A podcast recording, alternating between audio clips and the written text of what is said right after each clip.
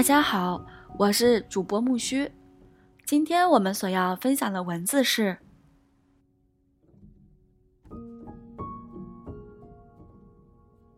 “鸟笼效应”，先改变思维，再改变生活。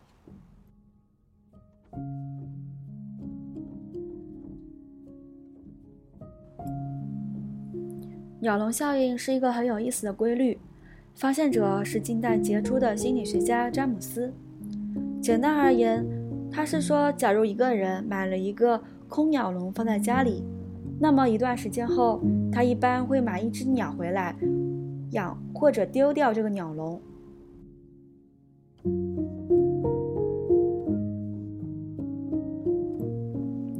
一九零七年，心理学家詹姆斯和他的好朋友卡尔森退休了。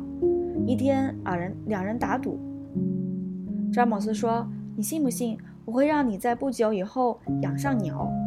卡尔森不屑地摇了摇头：“我可从来没想过养小鸟，我可不信有这种魔力。”没过几天，就是卡尔森的生日了。詹姆斯送了他一个非常精致漂亮的鸟笼。卡尔森笑着收下了礼物。他说：“老兄，你不要白费心血了，我是不会养鸟的。”不过，这只鸟笼倒是挺漂亮。后来，卡尔森的家里每当有客人来时，都会看到那只精美的鸟笼，并由衷地赞扬两句。然后，他们几乎像商量好的似的，会问同样的问题：“教授，你的小鸟是怎么死的？”尽管他每次都会向客人解释自己并没有买过小鸟，可客人依旧困惑不解。最终，卡尔森只好买了一只鸟。以堵住客人的嘴，由此詹姆斯的鸟笼效应生效了。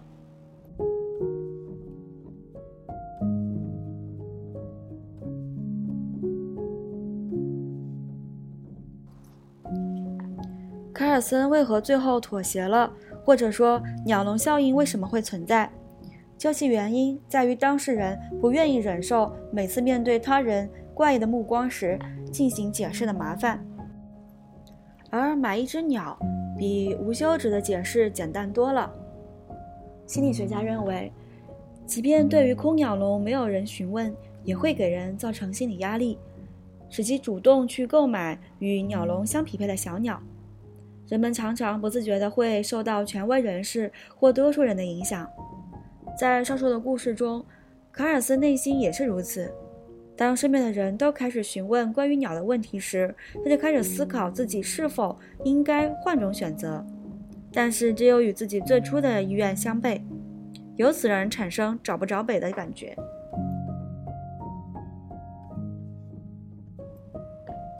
实际上，在生活中，我们也经常给自己的心挂上一个空鸟笼，为了能够与之匹配，我们在接下来的日子里不断的往里面增加东西。而在最初挂鸟笼的时候，我们或许未曾想过由此会带来的连锁反应。如果是亲身经历过装修房子的人，可能会有这样的体会：逛市场时，我们往往会被一些外在新、外表新颖、时尚的东西吸引，比如一个新潮的电脑控制的马桶。但事情并未就此结束。由于马桶这么精致，卫生间的瓷砖不能太差吧？瓷砖的质量、价格上去后。浴池或者淋浴设施的档次也不能显得太寒酸吧？还有那些洗脸池、水龙头，通通都得与酒店相媲美。整个卫生间看起来才统一。把一切敲定后，我们才发现，打造出如此有品质的卫生间的费用远远超出预算，而这罪魁祸首就是那只马桶。有句话说，女孩子的衣橱里永远少一件衣服。很多女孩的衣橱都会有几件鸟笼式的衣服，那件看起来时髦高档的皮衣，一时吸引的你连面对的高价都没有退缩，但是买回来后却没有合适的搭配，就此束诸高楼又显得吃亏。于是名牌裤子、时装鞋以及那个价值不菲的挎包就成了此后日子里你需要添加的东西。生活中像这样的例子还有很多。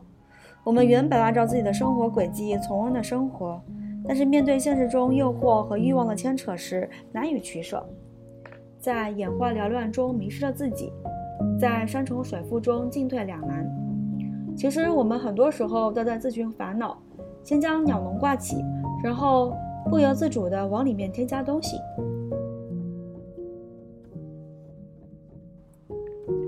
过鸟笼效应，我们还可以看到人们由于习惯，通常是对自己认为合理的有种不假思索的肯定。而不合理的行为就会在此后温和的疑问中被截止。比如，一个千万富翁如果仍旧租房子住，乘公交上下班，穿廉价的衣服，尽管他自己很享受这样的生活，但是在旁人看来多少有些怪诞。于是甲会温和地问：“你有这么多钱，为什么不买房子呀？”你会问：“一套合适的西装对于你而言简直是九牛一毛，你怎么不穿呢？”同样。丙和丁都会温和地提出自己的质疑问。老富翁就像拥有精致的空鸟笼的卡尔森一样，在忍受不了旁人思维惯性的诘问后，不断地调整自己的位置。世界上最严酷的压迫，不是统治者的强权暴政，也不是严厉的法律，而是关于惯性和正常的文化。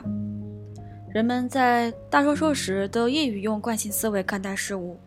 鸟笼里一定要有养鸟，结婚必须要有新房，富人就应该住别墅、开跑车，穷人就得在买东西时锱铢必较等。惯性思维可以帮助我们迅速地认识这个世界并适应它，但是若将惯性思维扩展到生活的每个角落，无疑这将演变成刻板的思维，从而造成认知上的偏差。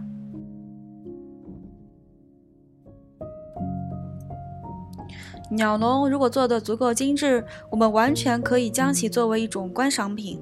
真正相爱的人也可以学学流行趋势，先裸婚后买房。面对生活中的烦恼和问题，我们不妨偶尔尝试一下发散思维，用突破鸟笼的方式进行多角度、多层次的思考，不受现有的知识和习惯的约束，而是在多种方案和途径中探索。这样一来，很多问题便会迎刃而解。麦克是一家大公司的高级主管，他面临一个两难的境地：一方面，他非常喜欢自己的工作，也很喜欢工作带来的丰厚薪水，他的位置使他的薪水只增不减；但是另一方面，他非常讨厌他的老板。经过多年的忍受，他发觉已经到了忍无可忍的地步。在这种情况下，相信大多数人都会选择跳槽这条路，麦克也一样。在经过慎重思考之后，他决定去猎头公司重新谋一个别的公司的高级主管的职位。猎头公司告诉他，以他的条件，再找一个类似的职位并不费劲。回到家中，麦克把这一切告诉他的妻子。他的妻子是一个教师，那天刚教团学生如何重新界定问题，也就是把你正在面对的问题换一个角度思考。把正在面对的问题完全颠倒过来，不仅要跟你以往看待这个问题的角度不同，也要和其他人看这角度的问题的角度也不同。他把上课内容讲给了麦克听，麦克也是高智商的人，他听了妻子的话后，一个大胆的创意在他的脑中浮现。第二天，他又来到猎头公司，这次他是请公司替他的老板找工作。不久，他的老板接到猎头猎头公司打来电话，请他去别的公司高就。尽管他完全不知道这是他的下属和猎头公司共同努力的结果，但正好这位老板对于自己现在的工作也厌倦了，所以没没有考虑多久，他就接受了这份新工作。这件事最美妙的地方就在于，老板接受了新的工作，结果他目前的位置就空了出来。麦克申请了这个位置，于是他就坐上了以前他老板的位置。这是一个真实的故事，在这个故事中，麦克本意是想替自己找工作，以避免躲开令自己讨厌的老板。但他的妻子让他懂得了如何从不同的角度思考问题，结果他不仅仍然干着自己喜欢的工作，而且摆脱了令自己烦恼的老板，还得到了意外的升迁。所以说，在面对问题时，不能只从问题的直观角度去思考，要不断的发挥自己的智慧的潜力，从相反的方向寻找解决问题的方法，就会使问题出现新的转折。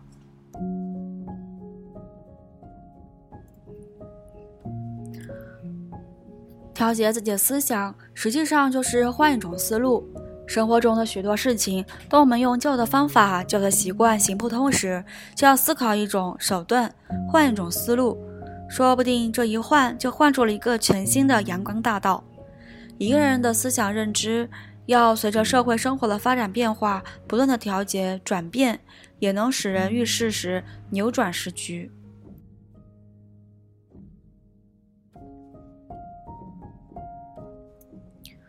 调节思想认识，就是转变思路，改变习惯，换一种思路，海阔天空。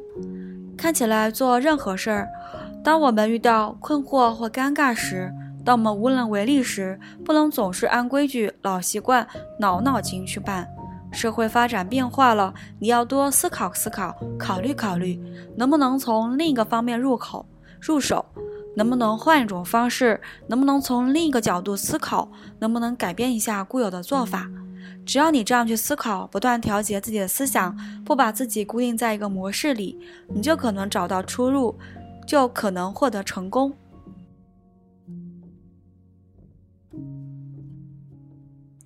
今天我们所要分享的文字就到这里了，感谢你的收听，欢迎关注我哟，我们下期再见，拜拜。